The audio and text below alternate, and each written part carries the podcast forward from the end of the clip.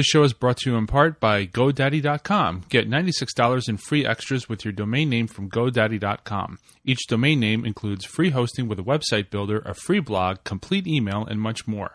Plus, as a listener of the World of Warcast podcast, enter code WARCAST, that's W A R C A S T, and save an additional $5 off any order of $30 or more. Some restrictions apply. See site for details. Get your piece of the internet at GoDaddy.com. This show is also brought to you by Typefrag. With an awesome full featured website, regional servers to help serve you better, easy to use controls, server management, 24 7 support, Mac and Windows support, and a 30 day money back guarantee, Typefrag is the best choice for your guild for voice chat. Use coupon code WARCAST and get 25% off your first month. That's typefrag.com.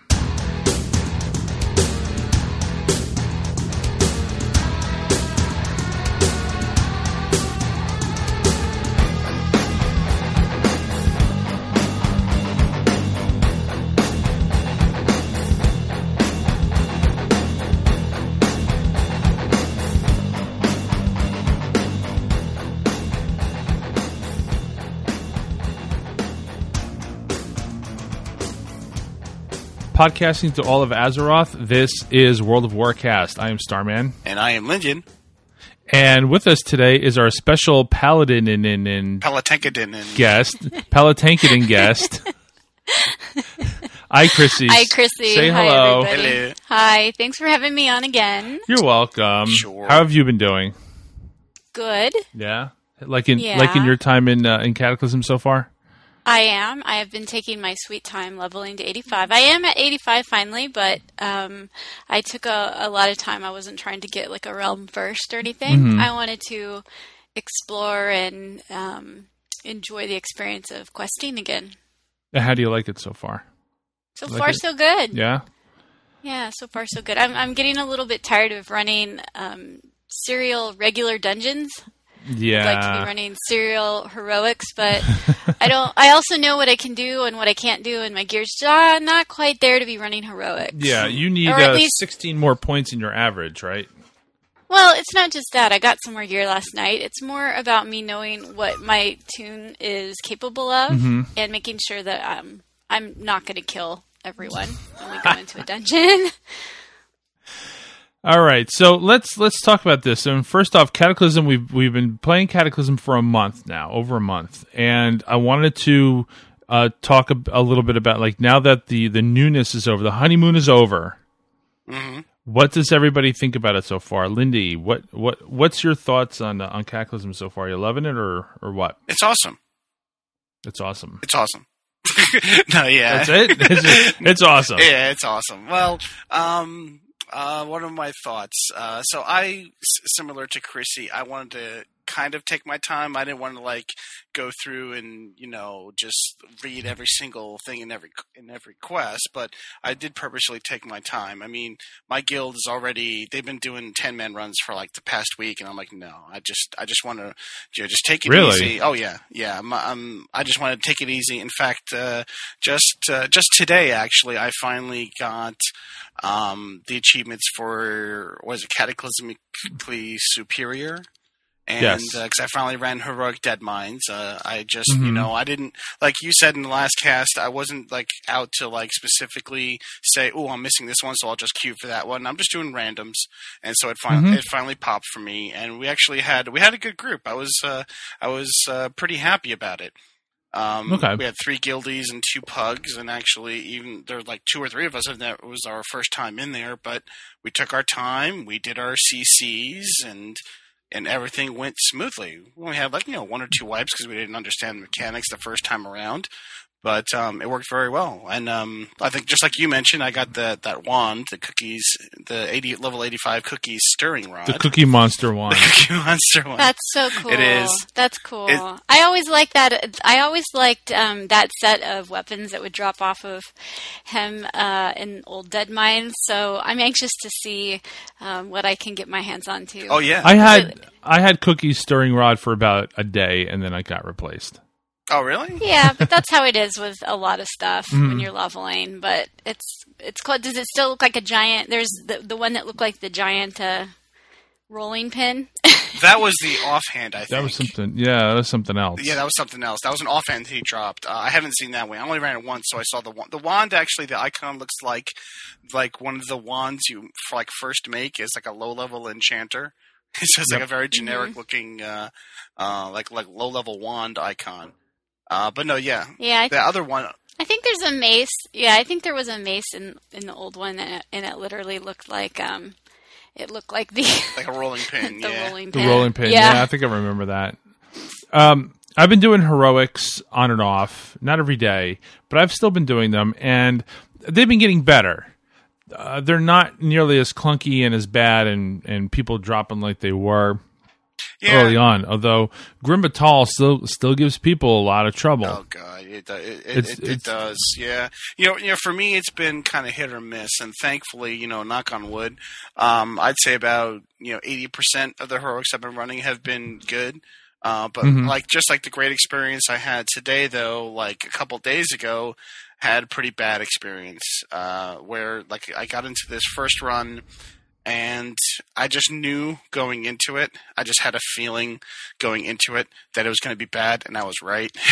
I mean, we, Oh. we got and you talking about Grim Batol. That's what reminded me of it because we were doing heroic Grim Batol, Yeah. and just just from the way the, the the flow, the way the group was going, I just had a feeling it was going to be fail, and we, we we wiped like ten times in total on trash just from stupid stuff breaking cc's or um, not moving out of the fire or whatever other junk is on the ground and then the tank would the die fire. or the healer would die. It's like oh great. You know you know what?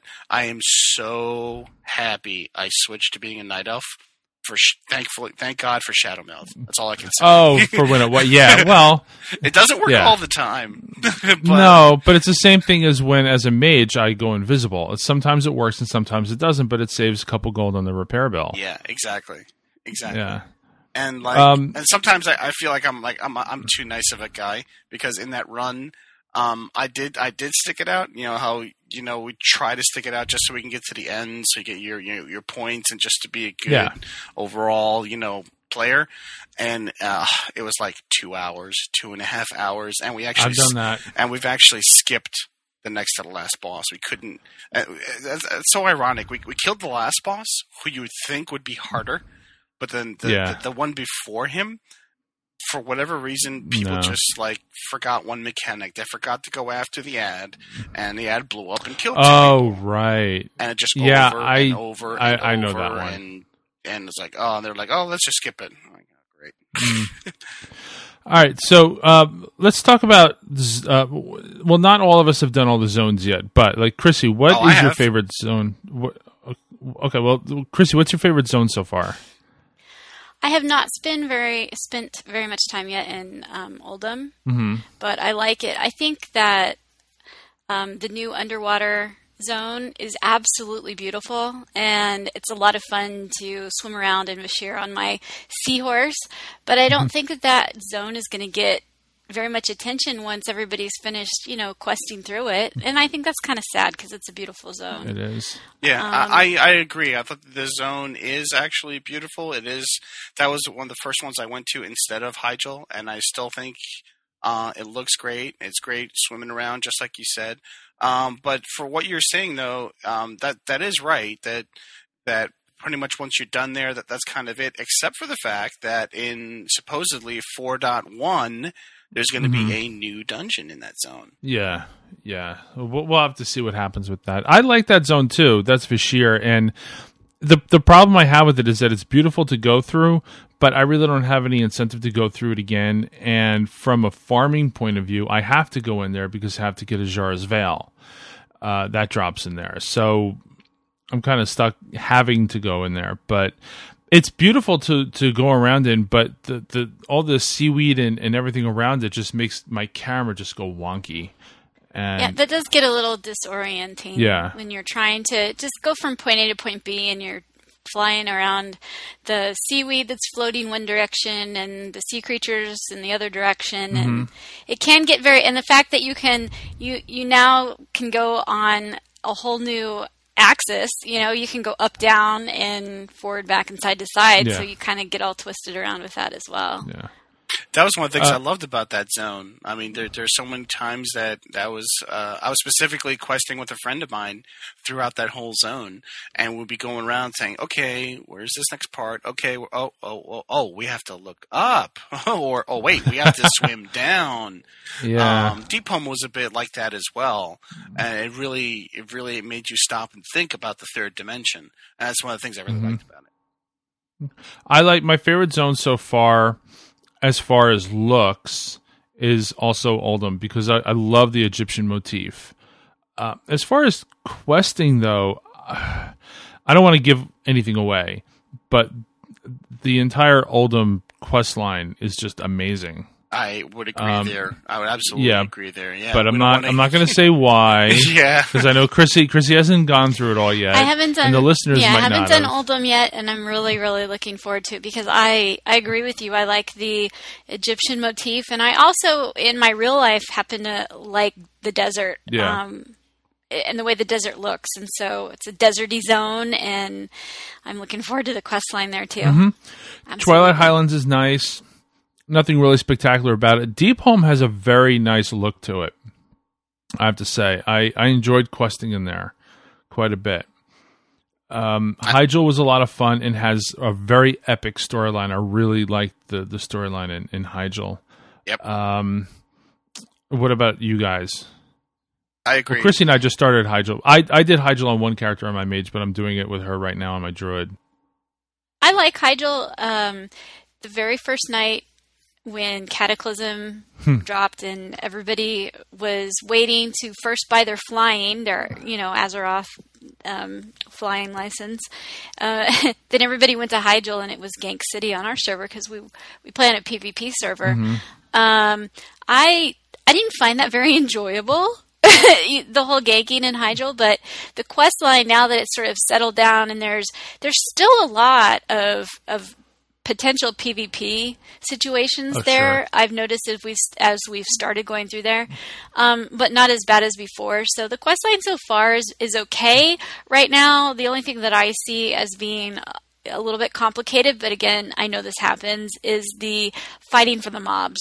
There, you know, we, I, you and I, uh, Starman, were trying to find a mob um, a couple nights ago, and there was somebody that was in front of us that went up and killed all the mobs. So that's the only thing right now. I think happens. that's keeping me from absolutely loving it. But so far, so good. Yeah. Yeah. How have you guys been gearing up? Fast enough? Um, yeah, I, I would say so. But uh, for me, the issue really is, you know, the randoms. And as I said before, it's been, you know, like 80 20, 75 25, you know, good experience versus, you know, bad experience.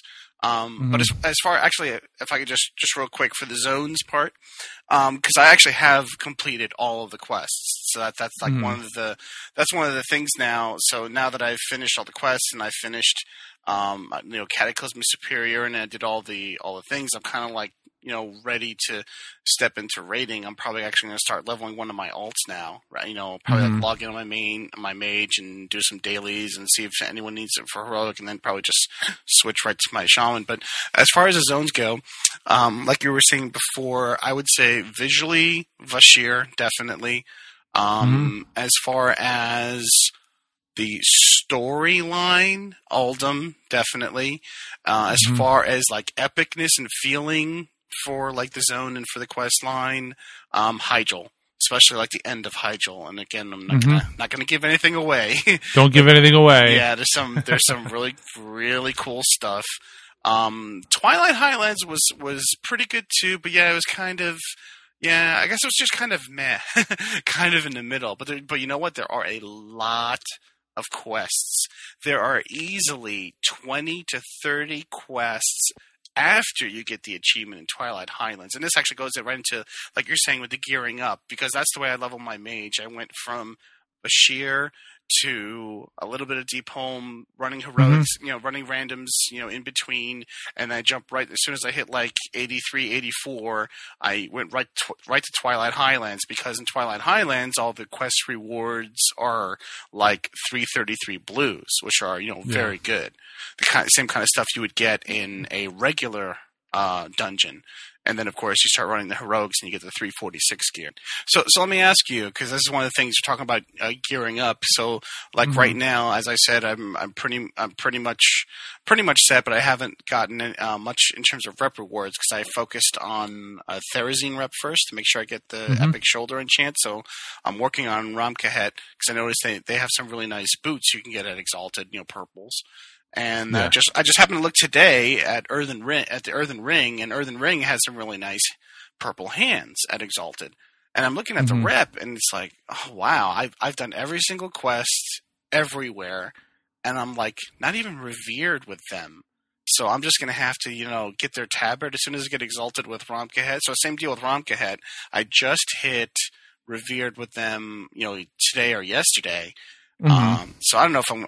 That's a lot of dungeons. I mean, what what are your feelings on uh, on this rep grind? I remember going through the same thing in Burning Crusade. I went through the same thing in Wrath. The one thing that I don't like is that the Ramkahen uh, uh, faction does not have all but one daily. Uh, there's, that two, one. there's two actually. No, I only found. Where's the second one? First one is uh, knocking the guys off with with the um, hammer, right right, Right, by that one. right by the town. And then and the second one, oh, because have you finished all the quests yet? Yeah. The second one is you get to do the bombarding again from the um from the those trebuchet things. Oh, okay. That turns into I was wondering how you would ever get the achievement. Okay, right, exactly. So, that that's achievement for hitting ten at a time. Exactly. Yep. Okay. Mm-hmm. All right. Well, still, I mean, that's not a lot. Not that's like Therazane one. Uh, Oh. Therazane one has got like what nine or ten daily quests. Yeah, and a lot. Yeah, you get a, you get I exalted with them very quickly, and um and and the other thing for or at least for casters with with the Hyjal rep, the Hyjal rep gives us our head enchant, but that's only at um was it revered or honored? Wha- Honor. Whatever, whatever it was, I I got it just from doing the quests in Hyjal, so I did not have to Mhm. worry about wearing their tabard. There wasn't anything you know at exalted for casters from them, which was Right. nice. But all these